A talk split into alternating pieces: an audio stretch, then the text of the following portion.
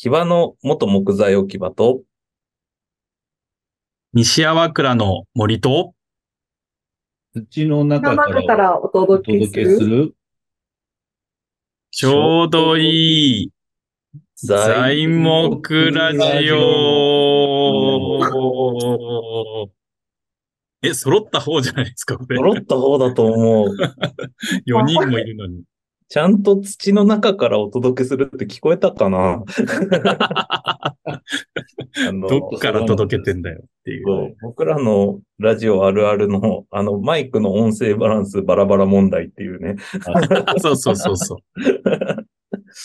あ 本当相変わらず低品質でお届けしておりますが、しております。はい。今日は、なんと、なかなかないっすね、こんなことは。ね。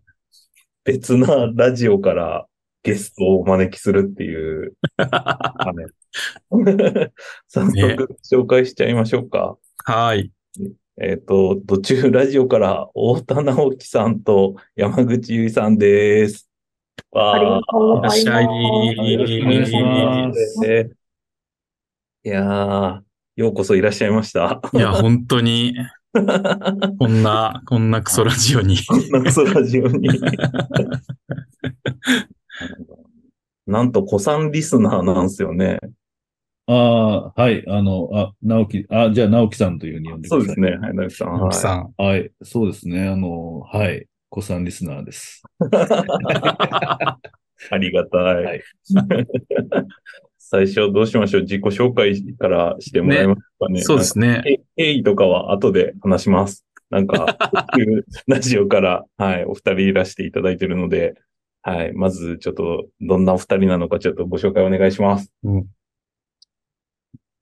あ、じゃあ、どうします太田さんか？らします。はい、はい、はい、ああの、えー、土中ラジオから参りました、あの、太田直樹です。えーっと、土中環境オープンデータプロジェクトというですね、あの、山から里、町、海まで、水がどう循環してるのかっていうのを、こう、明らかにするというですね、謎のプロジェクトを、あの、えー、2023年の夏に立ち上げまして、で、そこで、あの、前から憧れだった、あの、材木ラジオみたいなのをやりたいな、と。いうことで、あの、そのまま、ほぼ、フォーマットパクらせていただいて、えー、はい、今日は、あの、憧れの材木ラジオに出演できるということで、本当に昨日は寝れませんでした。いやいやいやいや。ひどい。ありがとうございます。じゃあ、山口さんもぜひ。はい。あの、はじめまして、えー、途中ラジオで、直樹さんと一緒にナビゲーターをさせていただいております、山口ゆりと申します。いや、あの、私も、私はこのプロジェクトが始まって、えっと、えーすごく興味があるから関わらせてくださいと言って、あの、えーご縁をいただいたものなんですけれども、えっと、直樹さんと、その、土中環境プロジェクトの、こう、えーコミュニケーションっていうか、それを分かりやすく伝える役割が、えっと、欲しいということで、あの、何かお役に立てればと言って、あの、最初に上がってきたのが、実はラジオをやりたくてということだったので、あのとても素敵なラジオがあって、それがちょうどいい材木ラジオというものだからということでですね、私もちょっと一生懸命聞かせていただいて、あ、この程よい緩さと、そので、あの改めて、その、こう、コンセプトが意外とこの、ちょっと近いっていうところも、あの、感じるところがあって、本当にあの、えっと、そう、憧れの、あの、材木ラジオに言わされてる。本当にありがたく思っております。どうもよろしくお願いします。ありがとうございます。ありがとうございます。ああの、、そういうことか。途中環境をわかりやすく伝えるために、うんはい結果ラジオが始まったって感じなんですね。そういうことになってまあ、そういうことなんだ。いや、多分どっちかっていうと、ラジオやりたくてみたいな。バレてる。あー面白い。いや、一応、リスナーの人に経緯をお話ししますと、あの、小田直樹さんが、子さんリスナーで、えっと、まあ、3年、今、4年近くなってきたんですよね、井上さん、今って。うんそう、4年目。うん。そうですね。あ、4年目か。で、うん。本当に当初だと、Facebook で僕か井上さんが、あの、こういうのリリースしましたって毎回出すぐらいで、うん誰が聞くんだよとかって思ってたら、うんあの、コメントでたまに聞いてますとかって言って、嘘でしょとかって 思ってたんですけど、まあ、そんな太田さんがなんか、途中ラジオっていうのを始めるっていうのを数ヶ月前ですかね、なんか見かけて、嘘でしょとかって思ってたんですけど、本当に パーソナリティやってて、いずれコラボしましょうなんて、まあ半分冗談半分本気ぐらいで言ってたら、あの、ちゃんと覚えててくださってラブコールをいただきまして、はい。あの、僕らが、えー、途中ラジオに出るっていうのと、逆に、太田さんたちが、えーあの、ざちょうどいざいもくラジオに出てくださるっていうようなので、うん今回はそういう企画で、お互いのラジオに出会うっていう、あの、そういう企画でお届けしております。光栄です。いいやいや、こちらこそ。ね、僕ら今、どっちかというと、途中ラジオに出た後なんですよね。そうそうそうそど、どうでした井上さん？う。いや、だから、途中環境について聞かれたらどうしようってすごいそわそわしてたんですけど、ほとんど材木ラジオについて根掘り葉掘り聞いていただいて、番宣みたいになっちゃってね。そうそうそう、経緯とかね、だからなんか結構は話さない、材木ラジオの中でも話さないようなことを、途中ラジオの中で話ししたなっていう感じがします、すごい。ねえ、ほんとびっくりね。ね。だから、あれですよね。だから今回は僕らが、はい。その、根掘り葉掘り聞く番っていう感じですよね。そうですね。途中ラジオについて、あの、うん。深掘って深掘っていくっていう。そ、そもそもだから、ど、途中ラジオっていうか、途中環境うんっ。て何なんだって多分材木ラジオのリスナー、全然知らないんじゃないかと。確かに。そこか思うのでら説明してもらいましょうかね。ね。はい。ぜひお願いしたいです。はい。じゃあちょっとみじ短いバージョンで。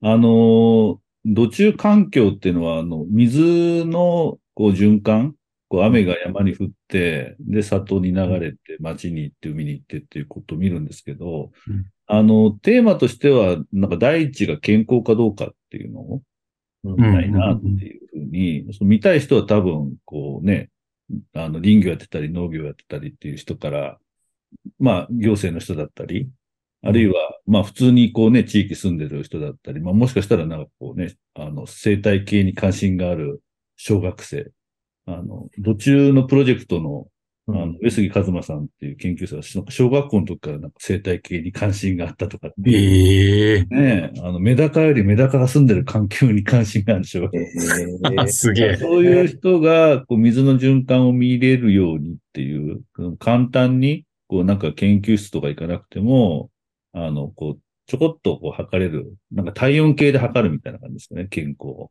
うん。っていうことなんですけど、何を測るかっていうのは窒素を測りましょうっていううんうん。ことで、で、窒素はですね、僕も知らなかったんですけど、あの、雷のことをこう稲妻っていうんじゃないですか。うんうんうん。稲の妻って書くんですけど、うんなんかそれ言われがあってですね、なんか窒素ってこう空気中にたくさんあるんですけども、うんあの窒素ってこう植物、稲も含めて栄養素なんですが、そのままではまあ吸収できないということで、こう雷が鳴ると、こう植物が吸収できる形に変化するんですね。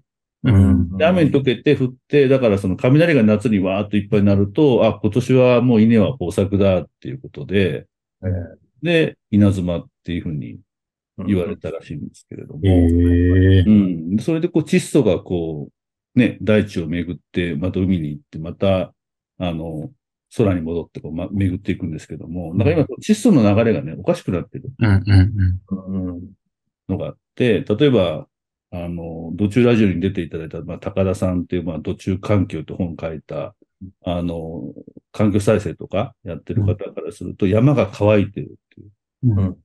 木はいっぱい植わってるんだけれども、あんまり切られてなくて、で、下の方まで光が入ってなくて、こう、地面がちょっとこう乾いちゃってるみたいなうん。だったり、あと、里に行くとやっぱ工作放棄地になって、うん。うん、なんか、あんまりこう、いい状態じゃないとか、うん。うん、でその土地がいい状態じゃないっていうこととか、いい状態に逆になってるっていうことを、なんか体温計測るみたいにうんできないかっていうのが、プロジェクト。活動です。マニアックっすね。マニアック。まあそうですよね。いやー、なんか僕らも、なんか林業の話だとか、することあるんですけど、まあなんか戦後っていうとこから始まっていくんですよ。なんか、なかなか、なかなかこれ長くなるなっていう感じなんですけど、伝わりにくいし、ね、そ窒素 がね、あの、えずっと巡っていくっていう話はいですもんね。う。うん。別マニアックだなっていう。はい。な、なんでそこに行き着いたんですか？うんうん。えーっとね、その、まあ、これ山川さんもちょっと繋がってるところなんですけど、あの、こう、風の谷っていう、こう、はいをね、やってまして、そこから生まれたプロジェクトなんですけども、あの、風の谷はですね、こう、まあ、未来に向けたこう活動なんですけど、もうどんな未来かっていうと、こう、今のままこう何もしなかったら、みんなこう都市にどんどんどんどん人も金も集まっていっちゃって、で都市以外のところっていうのは、まああんまり住めなくなっていく。うん。あのもう道路も穴だらけになったり、うん。あの水道も維持できないとか、で、電気もね、あの、切れちゃったらなかなか復旧しないとか、うん。うんだから住めなくなっちゃうと。で、それはちょっと嫌だよねっていう人たちが集まってですね、うんで都市集中じゃなくても、まあ、あんまり今人が住んでない。でもまあ、昔からこう、歴史があって、こうんうそこからなんかいろいろ生まれたところで、なんかちゃんと住めるようにしたいよねっていう、そういう運動うんなんですよね。で、そういう、まあ、あんまり人が住んでないところって、パッと行くとほとんど森なんですよ、9割ぐらい。うんうん。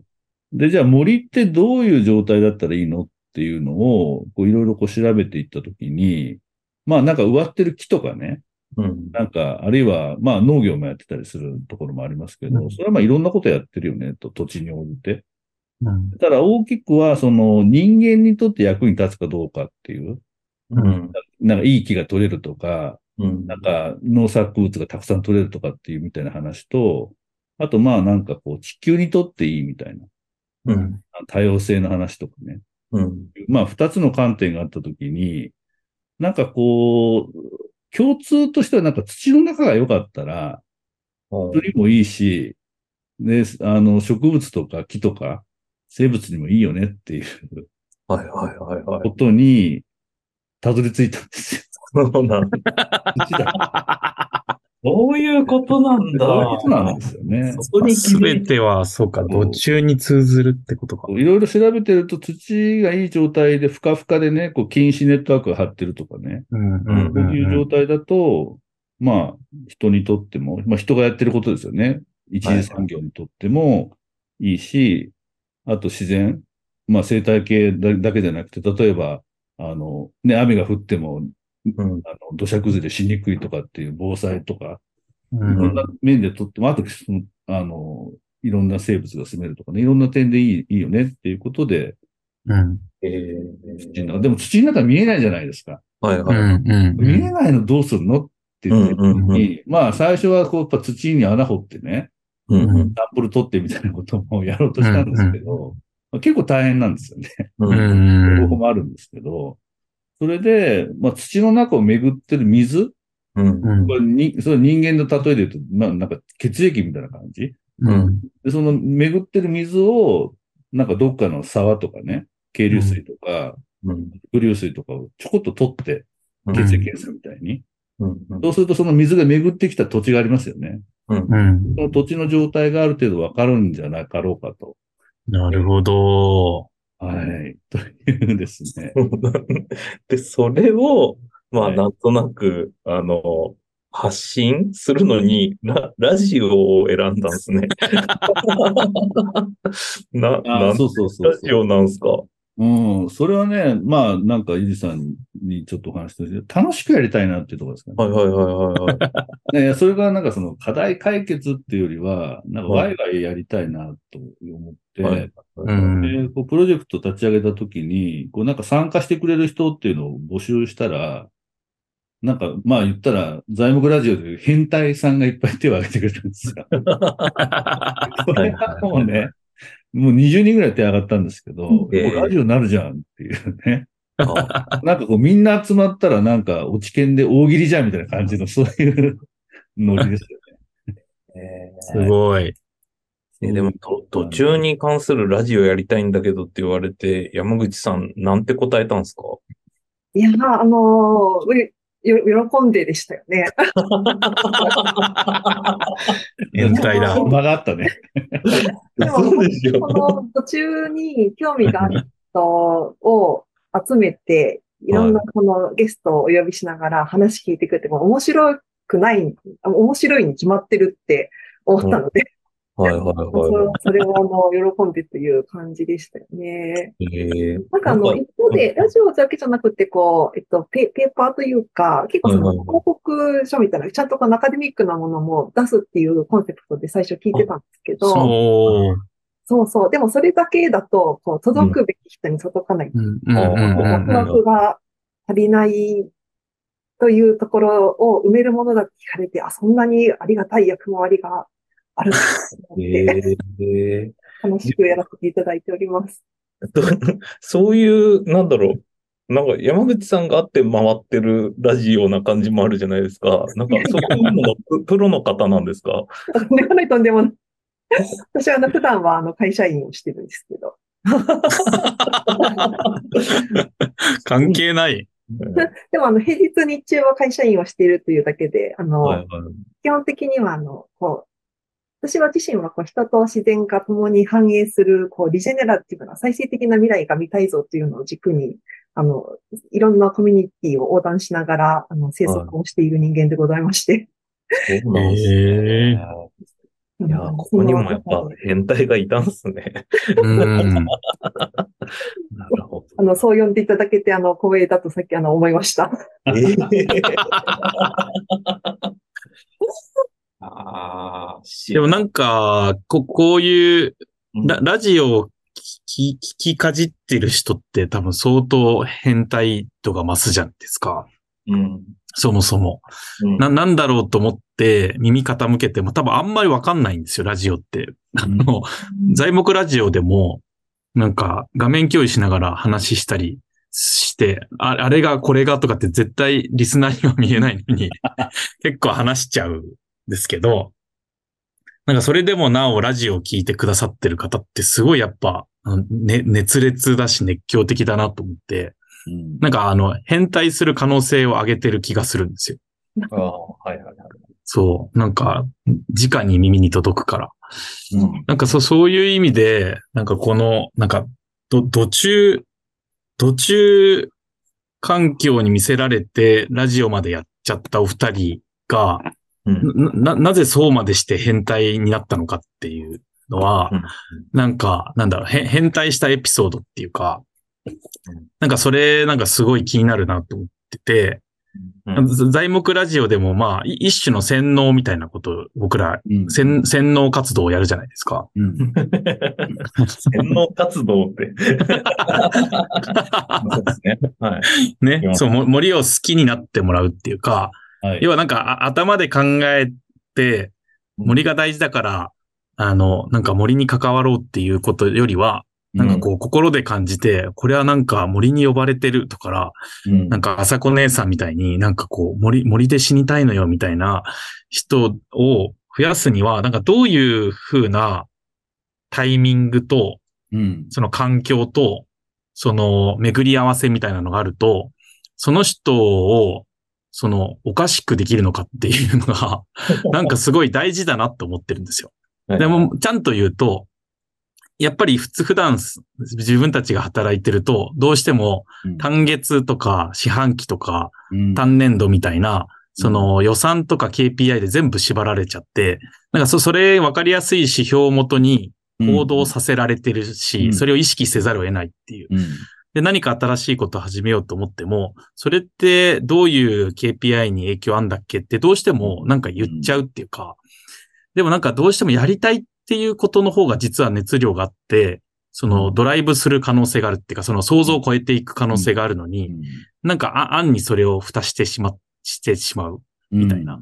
うん。だからなんか林業に関わりたいっていう大企業の方々いらっしゃるんですけど、あ、うんこれ儲かんないし無理だねって言って、やっぱ仕事ではできないってなっちゃう姿をよく見てたので、うん、その人のがもったいない変態予備軍をどうやって救ってあげたらいいのかっていうのが、結構なんか材木ラジオの活動っていう感じなんですよね。ちょっとなんかお二人のその変態したそのきっかけエピソードみたいなのはちょっと聞いてみたいなと思って、で、途中にハマったエピソードはなんか材木にはまるエピソードに近いんじゃないかってちょっと思ってるんですよ。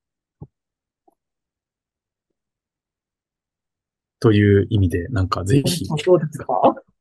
あ、あゆりさん先にどうぞ。いや、ちょっとまとまらない、まとまるかな？あの、私、こう、途中の前は結構森だったんですよ。うんうちの入り口は。ええええ私はあの生まれも育ちも都会、東京だったので、こう、ずっと自然が豊かな田舎に憧れて育ちまして、うん。で、なんかこの、こう、自然が豊かなところに行った時に、なんかこう、ここ、ここが綺麗だし、なんかここがなんかほ本当の場所なような気がするっていうのを、結構幼い時からなんとなく感じていて、ええ。で、なんかあの、こう、大学生の時だったかな、あの、一人旅で、あの、屋久島に行ったり、あの、なんか、うん。八丈島に行ったりとかした中で、そこでこう、ちょっと森の中で、あなんか、あこう、こういうこの、なんですか、循環の中に、こう、いるっていうのが、帰るべき場所なような気がするって思ったのが、なんか原体験だったかもしれないです、今思。ええええすごい憧れでした。本当に最初は憧れで。ええ結構でもそ、そ、その、そのタイミングで思、思っちゃえたんですね。その、うんなんか帰るべき場所っていうか。そうですね。でもそ、そっから、うんそっから、なんかその、お仕事自体は特に関係ないですよね。その日中。えっとですね、もともと、えっと、まあそそんな生い立ちだったので、こう、環境問題とか結構関心があって、うん。なんだけど、こう、なんか、それこそ環境問題の解決が無理ゲーなんじゃないかって一瞬思ってしまったときに、結構それってこう、結構ぜ、これはちょっと絶望的なんじゃないかって思いかけたんですけど、うん。まあでもせっかく生きてるのに未来に絶望しながら生きるのもなんだなと思ったので、どっちかというとなんか希望があるって信じて生きていたいぞと思って、であの、こう、大きな会社とか、今のこう、エネルギーの根幹にいるような会社が変わる瞬間に立ち会ったら、それ結構みんなにとって希望じゃないかと思って、その瞬間が見たくて会社にいるみたいな。そんな感じです。すごい。結構繋がってるんですよね、そういう意味では。ええそれすご。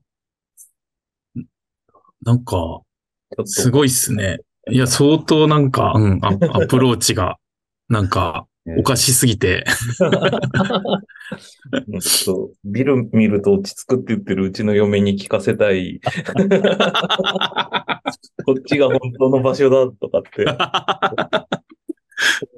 今日ももう虫一匹で大騒ぎの LINE がたくさん来てた。い かわいい。やいや、虫は、そうっすよね。そのなんか、い一回絶望の淵に立っちゃったっていうのは、なんかいろいろ調べたり聞いたり、あそのいろんんなとこ見に、見に行っていく上で感じちゃったって感じなんですか？あー、なんか、えっと、私のきっかけ、だから授業で、あの、もう何十年も前から地球温暖化がやばいですっていう話はあって、うんで。もなんかあの、でも私たちの暮らし、化石燃料で成り立ってるよなっていうところに気づいてしまって、うんこれなんか社会そのものの仕組みが変わらないと解決しないんじゃないかで、解決しようと誰もしてないんじゃないかみたいなところに気づいたので、なんか無理ゲー感を一瞬受け取りかけてしまいう感じなんか環境左翼っぽくなってもおかしくないのに、その後のうん判断がすごく理性的というか、なんか、あの、共感が持てるっていうか、なんか、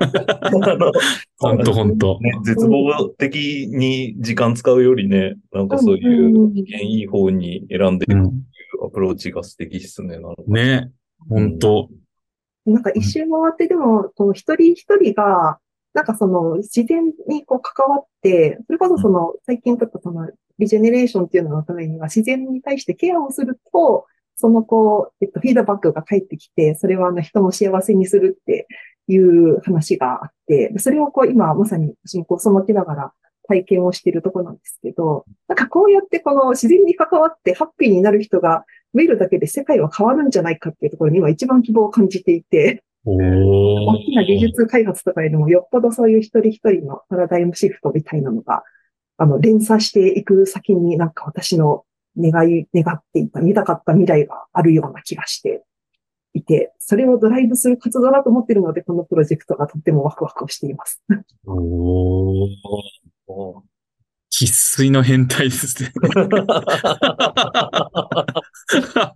これはなんかでも東京で生まれて東京で育ったのにこうなってるって多分よっぽどっていうか、ね突然変異株に近いかもしれないですよ。すごい面白い。うん。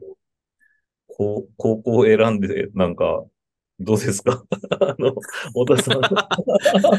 確かに強強いエピソードでしたね。いやー僕でもそう、あんまりなんかこう適切なエピソードがちょっとなんかな、なくて、はいはいあのーちょっとこう、飛び飛びでちょっとお思い出したやつでお話しすると、風の谷っていうとこからこの土中プロジェクト生まれたんですけど、あの、風の谷はあの、ちょうど県庁寺、鎌倉の、うんうん。うん、あそこで、こう、国立キャンプっていう競争、共に作る競争のキャンプっていう、まあ、ワークショップを一泊二日でうん。やったところで、まあ、あたか和人さんという変態の人に降りてきた、こう、ビジョンなんですよね。まあ、ビジョンっていうか運動論なんですけど、うん。でちょうど僕その時ね、別の場所にいて、僕は割と集団行動をあんまり、ああいうワークショップやってたくせに苦手なんですよ。あの5人より多いとちょっとなんかね、あんまりこう長く入れないっていう。そうなんですね。そうなんです。だから結構運動会とかね、遠足とかね、あんまり行かない、いあの、なんですけど、で、例によって、その、県庁寺の時も一人ポツンと離れたところにいたんですよ。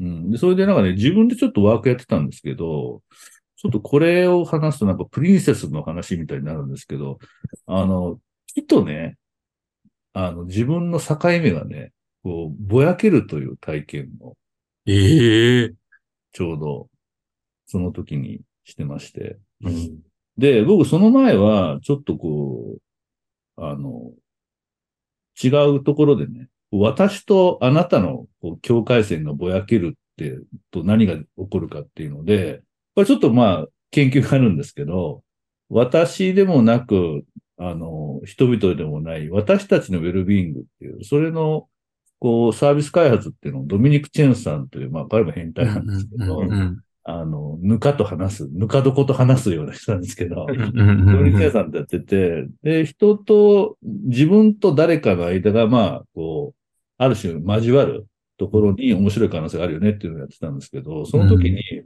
あ、人と自然の関係っていうのも結構変わるんじゃないかなっていうふうにうん。直感したのは結構一つ、えうん、なんかきっかけの一つええあったのと、あとね、ちょっとこれは真面目な話なんですけど、風の谷って2017年、6年前から始まったんですけど、最初にね、2ヶ月ぐらい結構激論したことがあって、うん。で自分たちが作りたいのは、ちょっと大きく分けると、こうコミュニティ共同体なのか、空間なのかって話したんですよ。うんうんうんで、風の谷はけけあの結論というか方向、方針として、あの、これ風の谷検証にも書いてあるんですけれども、共同体じゃないっていう。うん。うん。すごいいろんな人が来ていいと。うん。ただ空間を再発明するんだっていう、うん。うん、方のに大方針として決めたんですよね。その空間の中に森もあるんですけど、うん。で、空間は人間の行動に作用するっていう、うん、うん、うん。うんまあ、フォーダンスっていう理論があるんですけど、うん。まあ、そこが結構よりどころになってて、うん。じゃあその空間変わると人間の行動も変わるし、まあ結構まあ僕のこうね、人とあんまり共有できない、まあ一つの体験として、うん。人と自然の関係って結構いろいろ変わるんじゃないかなっていううん。うんふうに思って、あの、関心を持ち始めたのが5、6年前えなんです。で別にだから僕はね、なんか自然が好きとかそういうのはあまりなくて、どっちかというとオタク、オタクなので、家、家大好きなんで。あの、まあ、田舎の出身なんですけど、家好きなんですよ。アウトドアって全然関心が正直なくて、あの、家から一週間一歩も出なくても、なんかハッピーっていう感じなんですけど、ただその人と自然の関係が変わって、自然の空間が変わると人間が変わるんじゃないかっていう、うんうん。いいええなんかとても大きな関心がすごい面白はい。い。そ、そ、その、その、なんかこう、し自然と、ま、交わる感覚になる前はい。までは、はい。特に興味関心があったわけではないって感じなんですか？そうですね。そこまでは、どっちかっていうと、こう、人と人の関係っていうのはすごい関心はうんあっ。たんですけど、あんまり自然っていう要素は僕の中にはうんはい出てこなかったかな。ええはい。あでもそれ、それが繋がっていいいったって感じなんですね。そうですね。うん。も、もともと僕、その、私っていうことの、こう、境界線が曖昧だっていうのは子供の頃から、へえ、それは。うん公共ってことですか？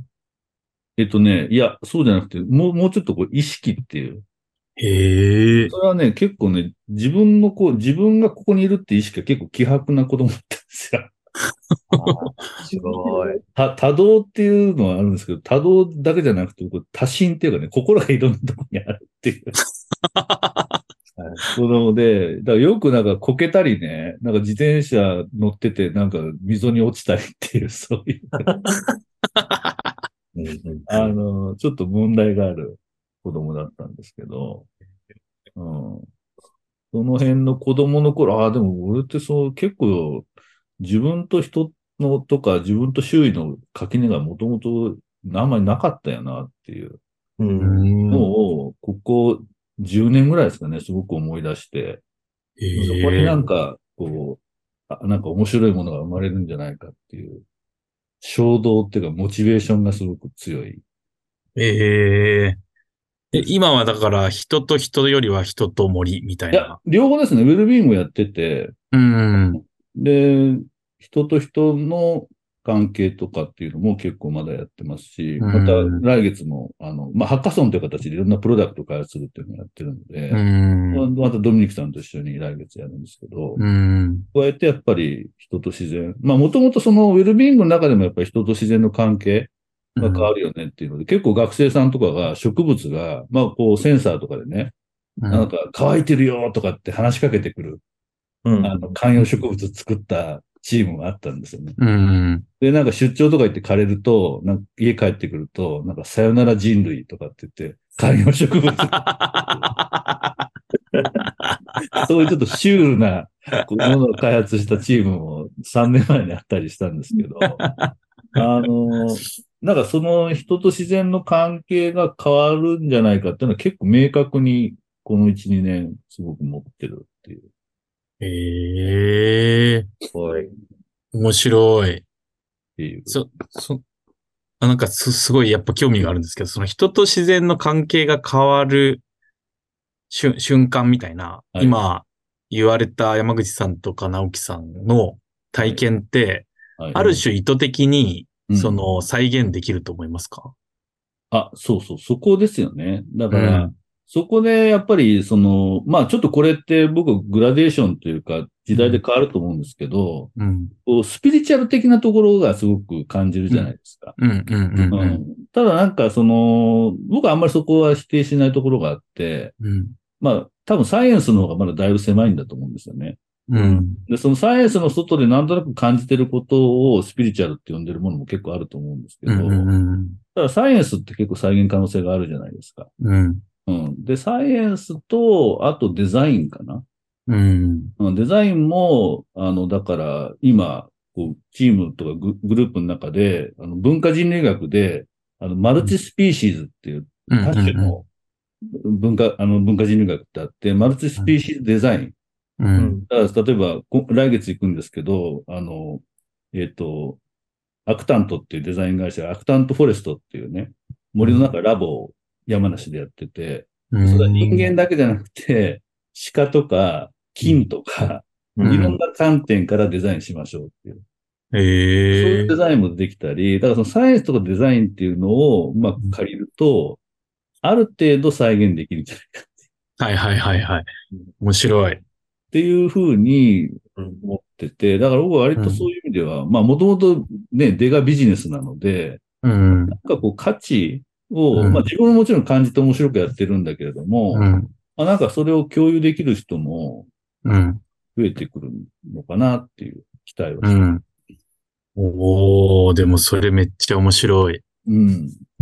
なんかもともと国立プロジェクトっていうので、太田さんとあったんだけど、国立のアプローチの一個が、なんかそういう怪しいことを否定しないっていうか、うん。なんかうんあ、の、科学的に立証されてなくても、なんか、まあ、お起こることは起こるっていうのが確認されてるプロセスがあるんだったら、い一回ちょっとやってみようぜみたいな、なんかノリが、あの、うん。あって、そのノリが、まあなんだろう、数人規模じゃなくて何十人規模で、そのノリがあったっていうのがちょっとおもろいところだったんですまあけど、そうね。うん。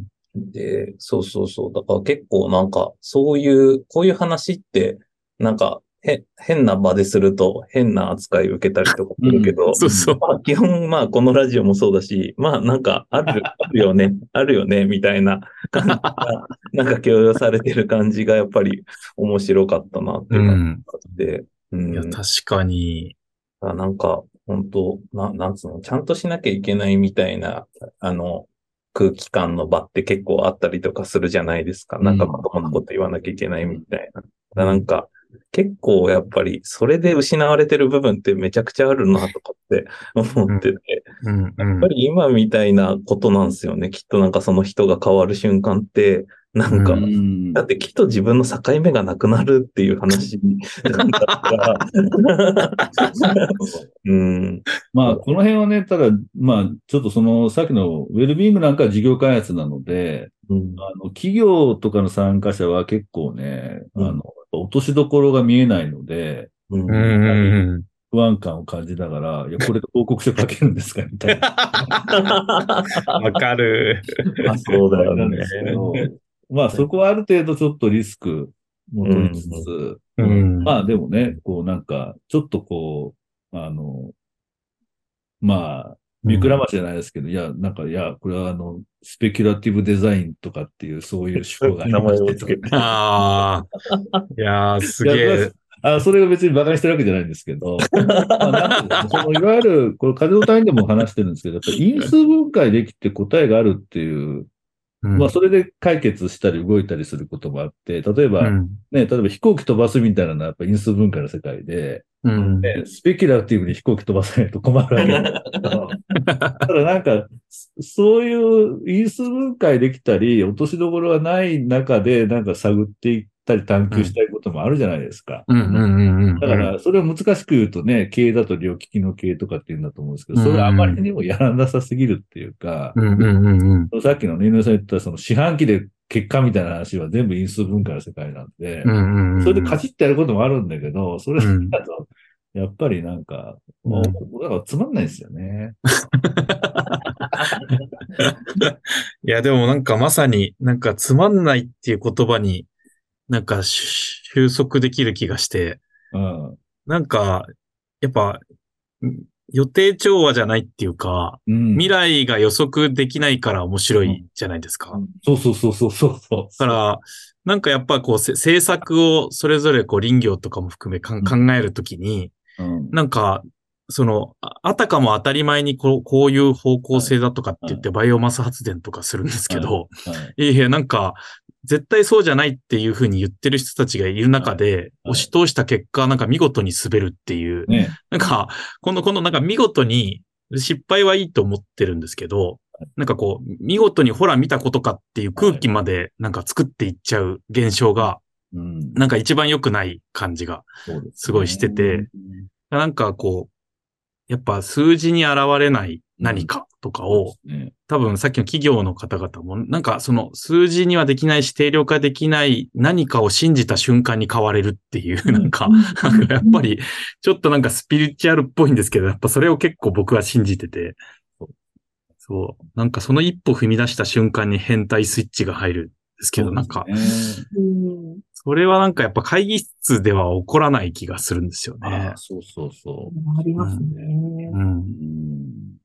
なんかでもこう、境界が曖昧になる体験って、結構その呼吸に意識をするとか、うん。でもなんか今吸ったのって、あこの植物が吐いた息かもしれないよねみたいなうん。話だったりとか、うん。なんか食べるっていうのにしても、今この瞬間その土とそれなんか全部繋がったよねみたいな話とか、なんか意外となんか身近なところにこう意識を向ける体験みたいなのをちゃんと時間取るっていうことするだけで案外演出できたりするなっていうのを感じていて。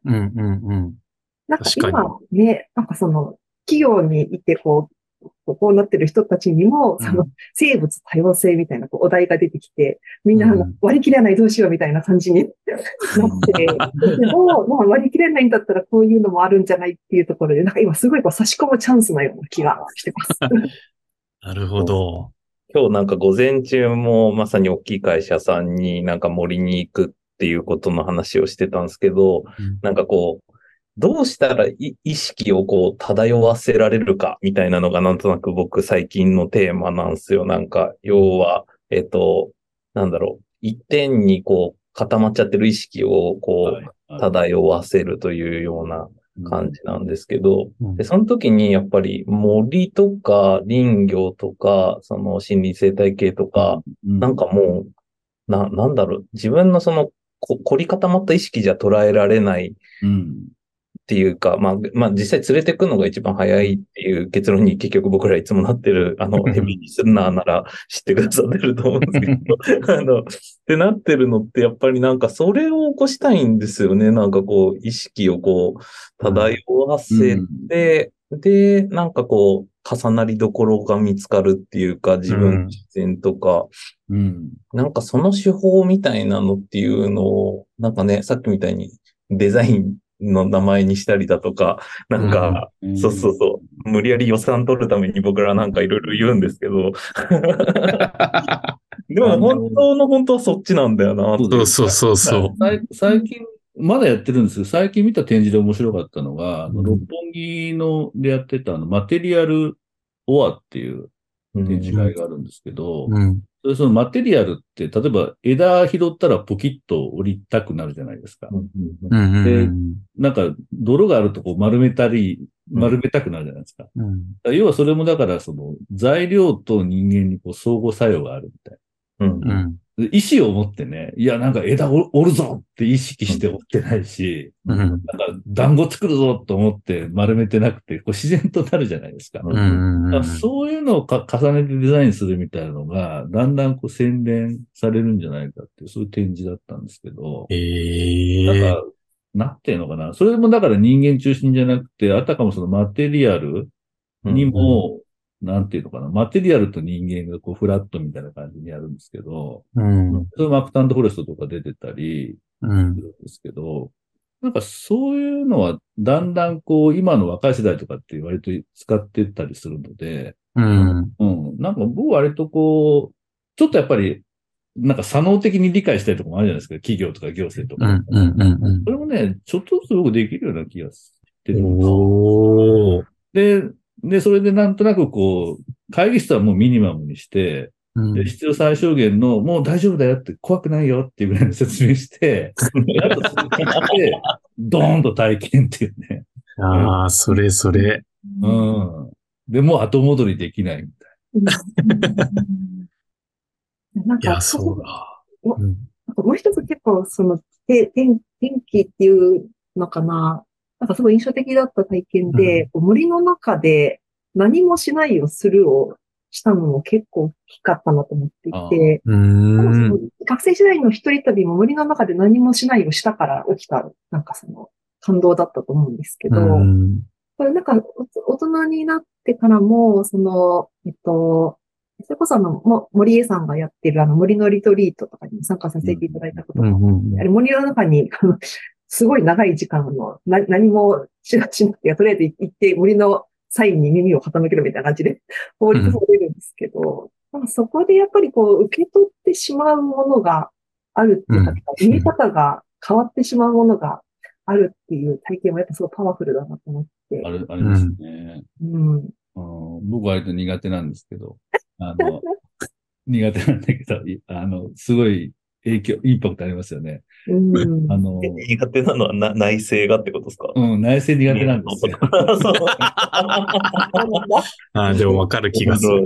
お腹、お腹痛くなっちゃって、なんかね、そう。なんですよ。お腹痛いとかって言う。とね、あの、周りの人に怒られるって。まさかお腹痛いとかって言って帰らないでしょう。ね、とかって。大勢いねるところも嫌だけど、一人で内政も嫌だ、みたいな。むずい。でもね、あの、結構やっぱりインパクトありますよね。ソロ、そのソロキャンプみたいなのって。そうですうーんだから割と海外とかで、割とこう、なん、なんていうの、こう、システムが変わるみたいなのをテーマにしてる活動って僕いいくつか調べたんですよ。その、あの、国立って活動してるときに。うん例えばそのサステナブルフードラボっていうのがあって、で、それはあの、本当に農地から、あの、食卓まで、利害関係者が集まるんですよね。うんお。母さんとか、種作ってる人とか、行政とか、物流行政とか、食品学校とか、で、ワイワイやるんですけど、結構砂漠の中で8時間とかやるわけですよ。一人で。えで、その、あなたは何のために仕事してるのとか、何のために生きてるのとかっていうのを入れ込んでるんですよね。うんうん。だから、あれ結構ハードだよな、とか思うんだけど、うん。うんなんかそれで、まあ砂漠でもいいし、まあ森でもいいんですけど、うん。なんかそういうのもなんかね、うん。なんかそれ、それがなんかこう自己、僕が割と自己啓発的なうん。のは割と苦手なとこもあるんですけど、なんかもうちょっと自然に楽しくできるといいなと思って。そうですよ。うんうんうんうん。そうそう確かに。今の、ハードル、うん僕なんか特にそうなんですハードルちょっと高くて、僕なんか割とこうドーンと背中押さえないとやらないんですけど。うん。確かに僕も参加しないですね、そういうの。なんか、でも多分そそういうのって変わりたいっていう意識がある人が行くじゃないですか。はい。うんでも多分ち致命的なのは変わらなくていいっていう人が圧倒的多あ、数そうって感そうそうそうじじゃないですか。そこ、そこ。だとすると、なんか、まあ、さっき言われたように、し自然に行ってみたら、うん、なんか、あら？みたいな気づきが、うなんかも、もらえて、あれ？あれ？っていう、なんか次のステップがみ、に導かれ、いつの間にかなんかどっぷり使ってるみたいな、なんかさ、そういうのがいい感じがするんですよ。まあ、そういう、そういう意味で多分、ラジオって多分ちょうどいい入り口っていうか、ううんん。そんな感じはしますね。そうですね。いや、そうそう、ラジオですごくいいですよね。うん。なんかこう、なんだろう、視覚情報じゃないっていうのはまずいいですよね。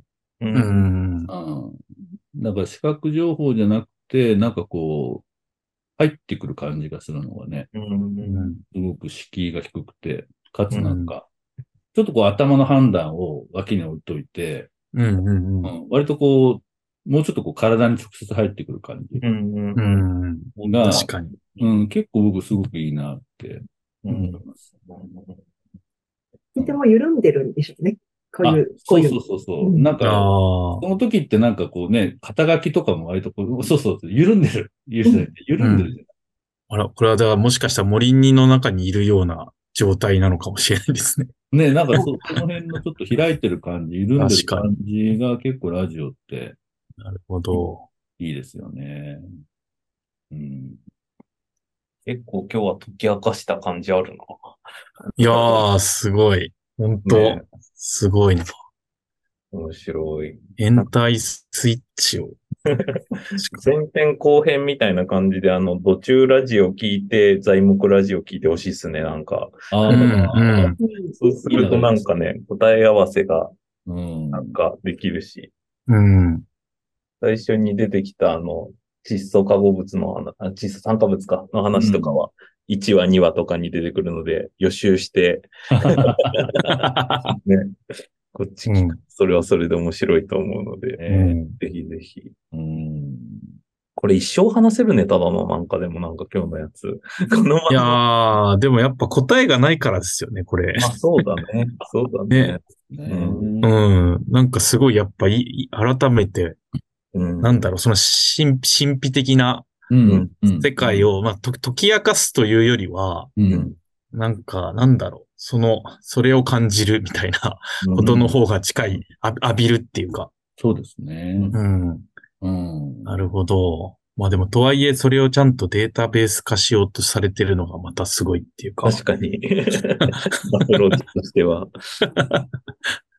そうですね。いいっす。いい。うんラジオで。その人にこう受け取ってもらいやすくするためのこうツールであって、本当はその先でこうセンスする世界にこう、突入していくっていう動線があるので。なるほど。いやー、でもそれだな。それはすごいわかる。あう、んそうそう。だから、ちょっとね、宣伝的なことをちょっと話したりさせていただくと、うんこれ放送いつかわかんないですけど、11月の5日にですね、うんあの。ワークショップやるんですよ。奈良県の、あの、下市っていうところうん。で、うんマインドトレールっていう、こおーう、短く言うと芸術祭があるんです芸術祭。はいはいはい。で知ってます、知ってます。土中環境を感じる、あの、ちょっとワークショップの名前が素敵なんですけど、パッと出てこないんですけど、えーっとね、あの、その土の中のつながりを体感して感じるっていうワークショップをやるんですけど、ええこのキーワードがセンシング。うん。うん。んセンシングっていうのを、まあデータとちょっとアート作品。だからアアートもちょっと使うんですけど、ええそれもだから、その、確かにこうね、あの、窒素酸化物の濃度、これっていうのデータも見るんだけど、うん。ちょっと体で感じるみたいなのも合わせ技でうん。やっていって、あ、確かにいいふかふかの状態ってこんな遠くまで繋がってるんだとか、うん。コンクリートで固めちゃうと本当につあんま繋がってないんだねっていうのをですね、ええ感じるワークショップっていうえーそれはなんかちょっと参加したくなっちゃっね、面白そうん。の。でそのセンシングにちょっといろんな動線をね、引いてるっていう感じ。ええ結構再現性がある。ちょうどいいワークショップだ。そう。大地の囁きを聞くっていうコンセプト。あ、そうそう、大地の囁きを聞くっていうね。えへえ。ー、面白それはちょっと参加した方がいいやつな気がしてきた。い。うん。なるほど。いや、でもなんか、うあん。の、なんか地域の人の、まあ、入り合い森、あの、共同管理されてる森をちょっとお借りするんですけど、うん。まあ、やっぱすごく気持ちのいい空間で、はい。あの、そこでデータも取りつつ、こう体験を。するというです。いやー、面白し途中ラジオでも言ったんですけど、今年は実践がテーマなんで、うん。の、お互いの現場を行き来しましょしましょう。ぜひぜひ。本当ね本当う。うん、いやー、なんか、あっという間の、なんかね。はい。ね、結構なんか長編になってしまいましたね。いつの間にいや、まあめちゃくちゃ楽しかったです、本当にありが。とうございます。うんいやーやっぱりうちの名編集長がお題として、二人の原体験を掘ってこいっていう、なんか無茶ぶりだったんですけど、あ 合ってましたね、やっぱり。やってた。もうなんかすごい参考になるなって思って、なんか今お二人が言言われた要素をなんか、うんちょっと材木ラジオでもできそうな気がしてきたので、うんうんうんうん。これはなんかいけそうな気がします。何でもスペキュラティブって言うとかじゃないですよね。違う違う。そういう薄いやつはやらないからね。あーいやありがとうございます。ありがとうございました。はい。あ、じゃあ、えっと、そうですね。最後、なんか一言ずつぐらいもらって、最後締めましょうか。はい。うんすげえ適当っすね、僕ら。ごめんなさね、直樹さんがいい気するので、あの、いや今日は本当にあの、ありがとうございました。とっても、あの、楽しい時間でしたし、あの、私も知らない直樹さんのエピソードが聞けたりなんかもしたなと思ってます。うんあの、こう、材木ラジオもそうなんですけど、こう、ワクワクの要素っていうのが、あの、一番、あの、サステナブルで、みんなのこうエネルギーがあの持続可能になっていくところだなと思うので、あの、お互いのこうラジオにまつわる活動を、こう、つな、おお互いにこうつながり合ってワクワクを増幅させていけ、いかせていただければと改めて思いました。今日は本当に貴重な機会をありがとうございました。あありがとうございました。あ、僕もなんか一言。そうですね。なんかもういっぱい喋っちゃったんで、もうなんかあんまり、あの、話すことはないんですけど。はい。あのーそうですね。なんかフィールドで、またなんかぺちゃくちゃ別に、あの、うん配信しなくてもいいんですけど、お話したいなっていうふうに、はい、思って、あの、それを本当に楽しみに、はい、してますので、あの、イオンメーター持って、あの、お行きます。あ、楽しみ。う んすごい、すごい。はい。ありがとうございます。はいありがとうございました。ありがとうございました。今日は、土中ラジオから、太田さんと山口さんに来てもらいました。ありがとうございました。ありがとうございました。ありがとうございました。